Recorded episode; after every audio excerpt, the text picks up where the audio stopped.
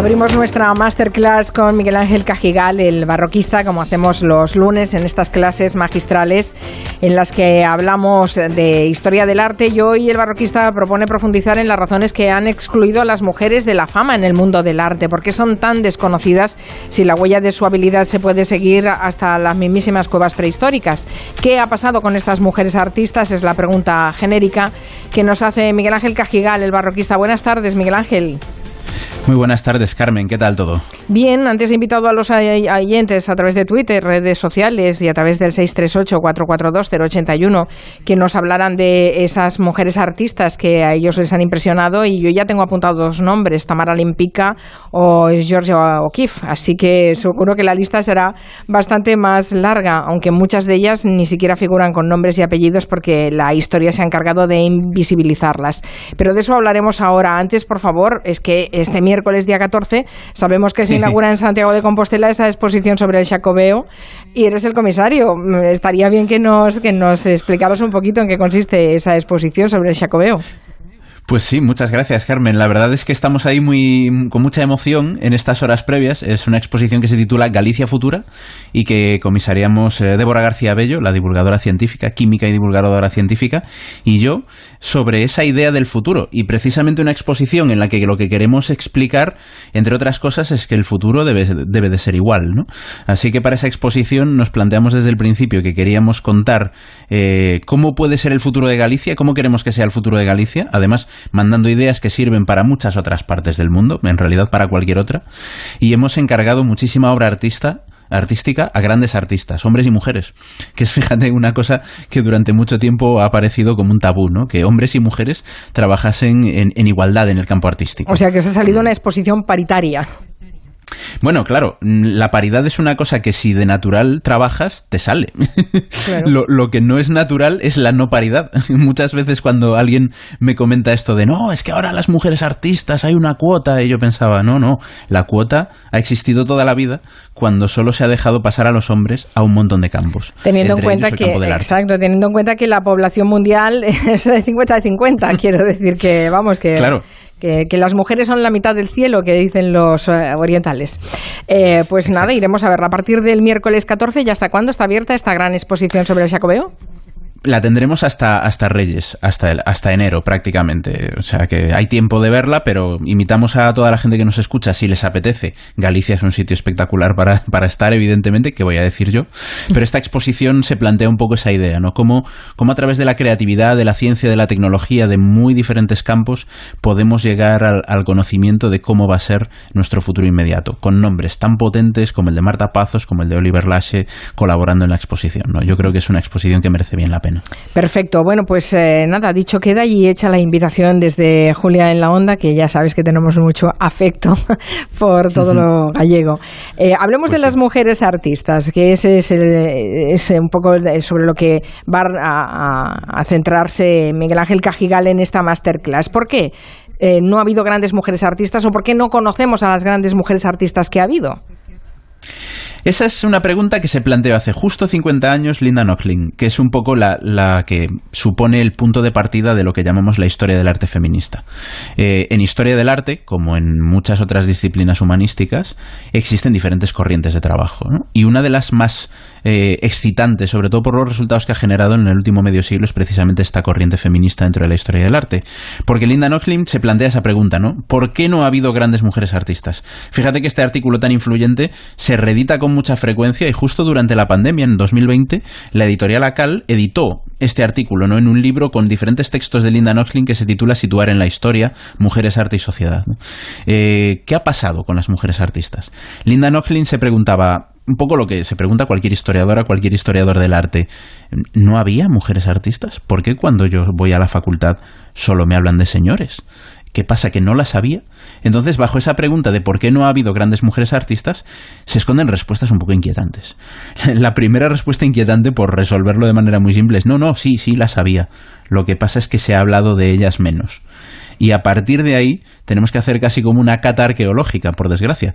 Porque la gente cree que la memoria está ahí, ¿no? Pero la memoria es mucho más frágil de lo que pensamos. Un año o dos sin hablar de algo, ya esas cosas pasan al olvido. Y cuando pasa una década o dos décadas, es muy fácil que mujeres artistas que tuvieron el éxito, pues fíjate, de las dos que nos ponían nuestros oyentes como ejemplo, ¿no? Cristina García mencionaba a Giorgio Akifi, que por cierto tiene una excelente exposición en el Museo Thyssen-Bornemisza de Madrid, mm. o, nos mencionaba Martis a Tamara de Buenpizca, que es eh, otra gran artista que tuvo un enorme éxito en su momento. Estas dos artistas, para mucha gente, pasaron desapercibidas pues poco después de, estar en activo. ¿Por qué? ¿Qué, ocurre? ¿Qué, ¿Qué, es lo que sucede cuando se borra el nombre de una mujer artista o por lo menos se deja que se borre? ¿no? no es tanto que se vaya siempre a borrar el nombre con una goma de borrar, como que se deja que el tiempo emborrone ese nombre y no es tan reivindicado como otro. O simplemente ni siquiera se consigna. Claro, ese, bueno, eso ya es un problema mayor, es precisamente.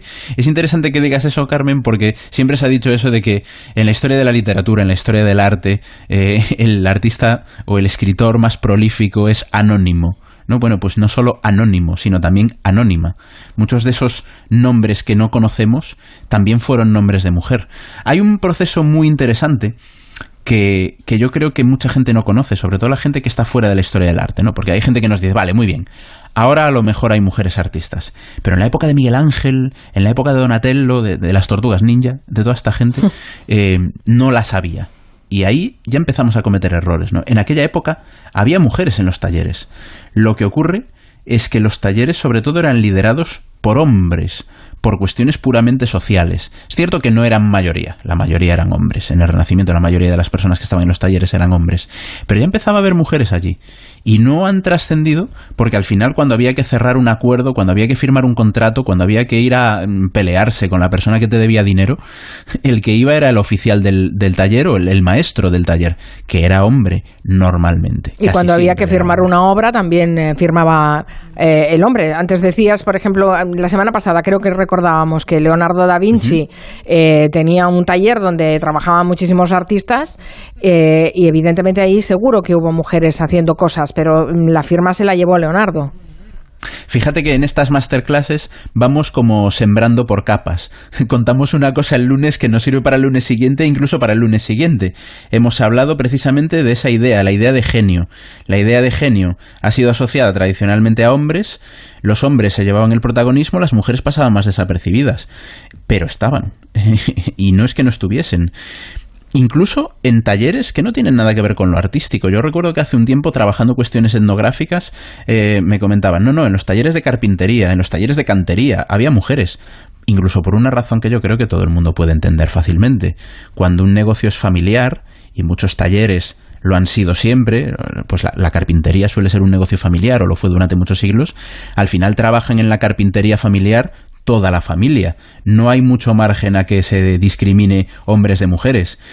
Tenemos noticia de mujeres que trabajaban en, esas, en esos trabajos. Lo que pasa es que cuando había que ir, pues eso, o a pedir dinero o a cerrar un acuerdo, el que iba era el padre, el marido mm, o lo que fuese, ¿no? No siempre sucedió así, incluso en determinadas épocas las, algunos talleres quedaban en manos de las viudas, ¿no? Por ejemplo, es algo, es una referencia muy tradicional, ¿no? La de la viuda que heredaba una imprenta, eh, esto se, se, se, consignaba en las impresiones de los libros, ¿no? Impreso por la viuda de, ¿no? Pues la viuda al final heredaba ese taller.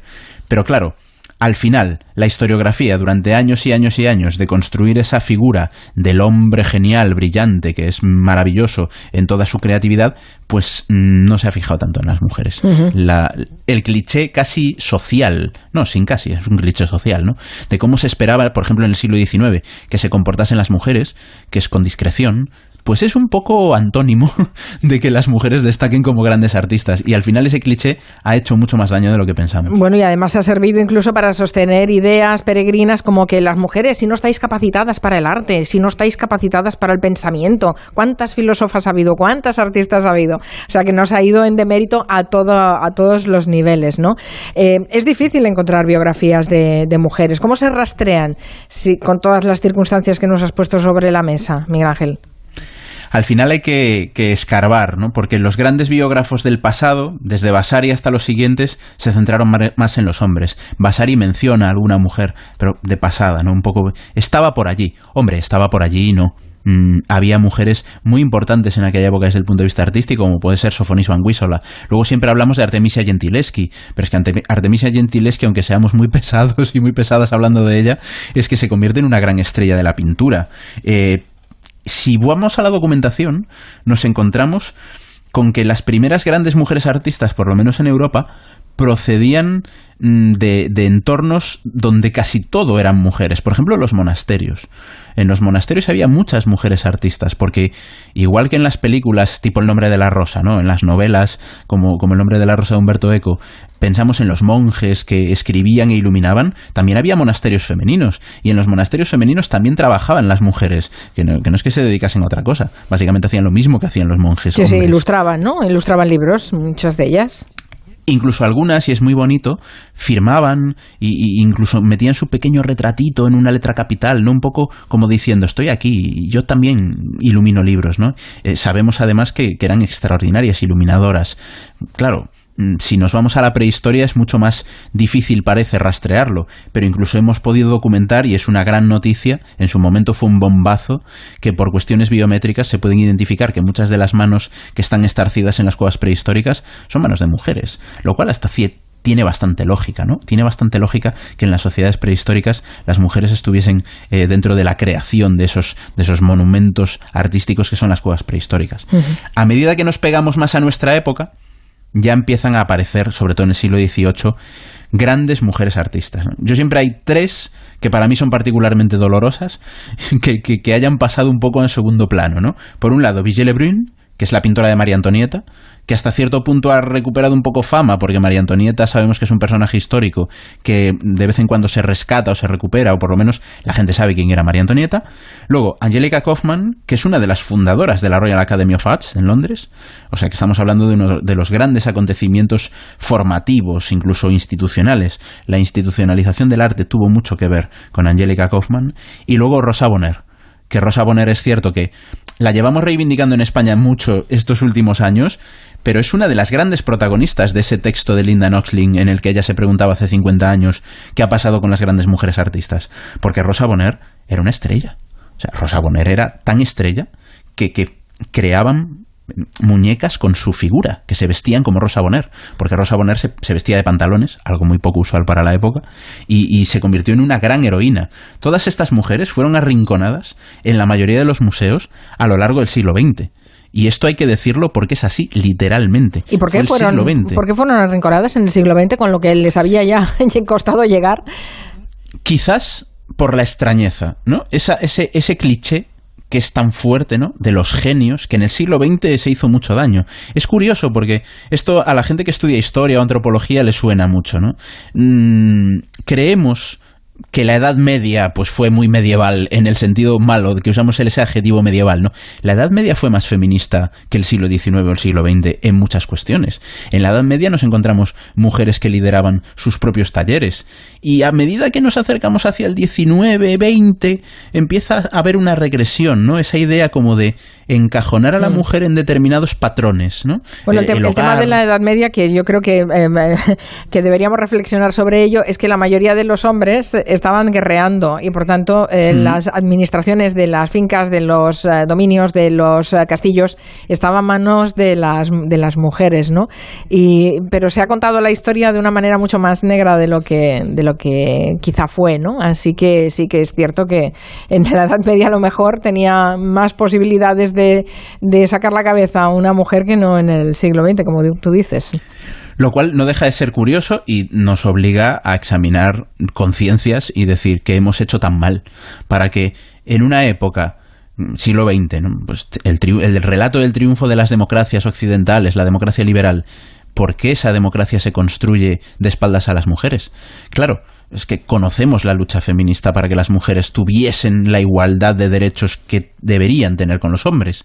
En ese proceso, en la mayor parte de espacios artísticos, y particularmente en los museos, las mujeres fueron arrinconaditas, un poquito, ¿no? Claro, si estás contando la fiesta de los grandes genios creativos del siglo XVII o XVIII o del que te toque, parecía como que las mujeres ahí en medio molestaban. Y muy poquitas pasan el filtro. Las, las que han pasado el filtro es curioso, porque hoy nos encontramos que en las grandes colecciones había muchas obras de mujeres, pero no estaban expuestas. Y es como decir, ¿pero por qué? Pues simplemente por eso, porque el, estereotipo negativo ejerció mucha más fuerza de lo que creemos para colocar a esas mujeres un poco donde no molesten. ¿no? Comentábamos precisamente en una masterclass cómo los museos tienen esa capacidad de crear el relato mucha más de la que pensamos. Al final ellos son los que relatan la historia o la historia del arte en este caso. Entonces, al no ponerlas en el espacio central, pues poquito a poco se han ido cayendo por los bordes. Eh, nos recuerda la obra de Ángeles Caso, que eh, nadie quería publicar en principio eh, su libro sobre los autorretratos de pintoras y al final acabó publicándolo con un crowdfunding. estuvo aquí en el programa y, varias veces y contó su, su trabajo, ¿no? Es decir, que sí, sí, incluso ahora, en el siglo XXI, también cuesta. Sí, totalmente. De hecho, es una parte que yo soy particularmente reivindicativo. Em, cuanto más hablamos de algo, más contribuimos a que se coloque en su lugar. Hay gente que nos dice, no, pero mm, esto es, un, esto es una moda pasajera. Yo cuando veo que una persona, pongamos Cuenca, una persona de Cuenca reivindica a los grandes artistas de Cuenca, no veo que nadie le eche en cara que está reivindicando a los grandes artistas de Cuenca. Simplemente, si hay grandes artistas de Cuenca que no eran tan conocidos, ese proceso de, de darlos a conocer y darlas a conocer es importante con las mujeres artistas mucho más grave. Eh, tiene que ser mucho más serio este ejercicio, porque como bien decías antes, Carmen, estamos hablando de la mitad de la humanidad. Y aunque en algunos determinados momentos no fuese la mitad de las personas que se dedicaban al arte, sí estaban ahí. Si estudiamos algo, conseguimos que se hable más de ello. ¿no? Es un poco como una relación causa-efecto. Cuanto más se habla, más, cuanto más se estudia, más se habla. Y si se habla más, se conoce más y si se conoce se va a estudiar. Al final cerramos el círculo. Si no creamos un círculo virtuoso alrededor de esto, de lo cual la mayoría de mujeres han estado al margen, en las mujeres artistas, eh, no, no, conseguiremos normalizar esta situación. Hay muy pocas excepciones. Quizás la única que se me ocurre siempre es Frida Kahlo. De Frida Kahlo se habla, se estudia y la gente la conoce. Precisamente por eso. Entonces, al final, actualmente, esta discriminación que sigue vigente, para mí es especialmente dolorosa con las mujeres artistas en activo que siguen sufriendo discriminación. Porque al final ahí sí que no hay ninguna excusa. Para lo otro no es que tengamos excusas, pero desde luego, hoy en día, que en las facultades de Bellas Artes las mujeres a veces son mayoría y si no como mínimo están representadas en práctica igualdad con los hombres, ¿por qué en las ferias siguen siendo menos? ¿Por qué en las exposiciones siguen siendo menos? ¿no? Eso es un poco la gran. ¿Por qué se cotizan menos también, no? Claro, si no les damos un tratamiento similar al de los hombres, tiene que ser el mismo entonces al final estaremos perpetuando ese nicho. A mí me parecería muy lamentable que si ahora estamos hablando, pues mira, en, el siglo XVII se las marginó así, que dentro de un siglo se diga en el siglo XX continuó la marginación sería terriblemente grave. No tenemos excusa y ahí está la denuncia que nos ha hecho en esta masterclass hablando de qué ha pasado con las mujeres artistas, Miguel Ángel Cajigal, el barroquista. Gracias, hasta el lunes, Miguel Ángel. Hasta el lunes, Carmen. Adiós.